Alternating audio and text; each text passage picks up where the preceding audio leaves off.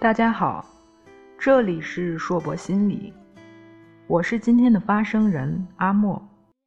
今天我分享的文章是来自刘雪梨女士的《小女人的美》。关于美，一直没有多少的感觉。小时候，美的概念无非就是关于颜色和漂亮的东西，比如漂亮的花朵，从自家院子里找几种花掐一把，插在粉色的玻璃花瓶中，就很好看了。关于人，大街小巷穿梭的每个人，像哥哥、弟弟、母亲他们一样，风吹日晒，干巴巴发乌的脸上。没觉得有什么滋润的颜色，更谈不上美或者漂亮。再比如衣服，满眼的衣物除了黑色、蓝色，便是军绿色，都不是喜欢的颜色。觉得生活中几乎没有多少与美有关的景致。大一点了，在缝纫部和小孩子们玩。那里有很多颜色不一样的边角料，找一些粉色的、白色的布头带回家，用剪刀剪出梅花瓣、桃花瓣，再用针穿起来，挂在野枣树枝上，觉得那就是很美的东西了。第一次觉得打扮的人应该是最美的，已经是上小学了。姑姑带着表妹来家里，表妹的头上扎着红色的绸子花，就像油菜地里飞的白蝴蝶那样，感觉真好看。表妹说：“那是人家送的大红被面儿，剪下来的一条长条，结成一段段做的。”心里就算计那一长条红绸子能剪出多少个巴掌大的小红蝴蝶，扎在头发上。中午的白米饭没出出一点香味，一头心思合计着下午去表妹家，可结果没了结果，失落了很久，觉得冲天辫儿扎得再紧实，也没有那朵红色的绸子花好看。出落的差不多成大姑娘，拥有几件花衣服，却很少去穿，倒是学着电视剧里的情节。对着镜子用小铁棍烫着头发做自来卷儿，那样很麻烦。被大人发现了，虽然没训斥，但是自己也没有心情再做了。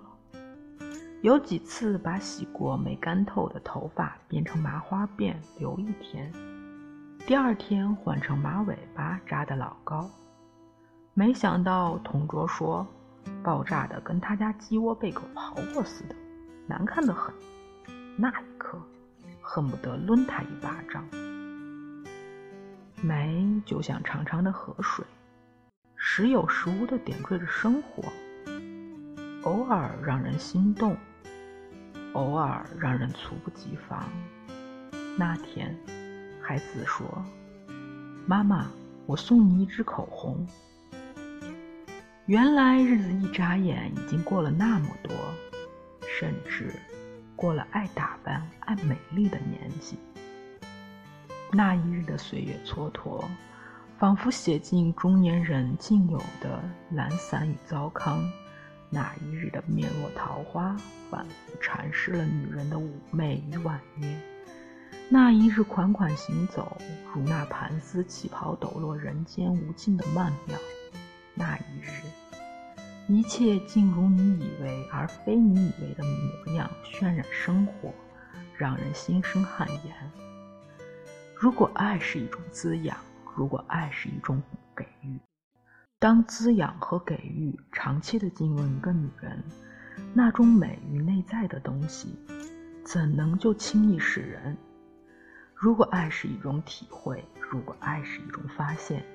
那么，时间兑现的便是那浅尝深邃、自然流露出来的美，像深冬枝头的红果，历经春秋冰雪过后，才能浅尝出它的醇香和甘霖。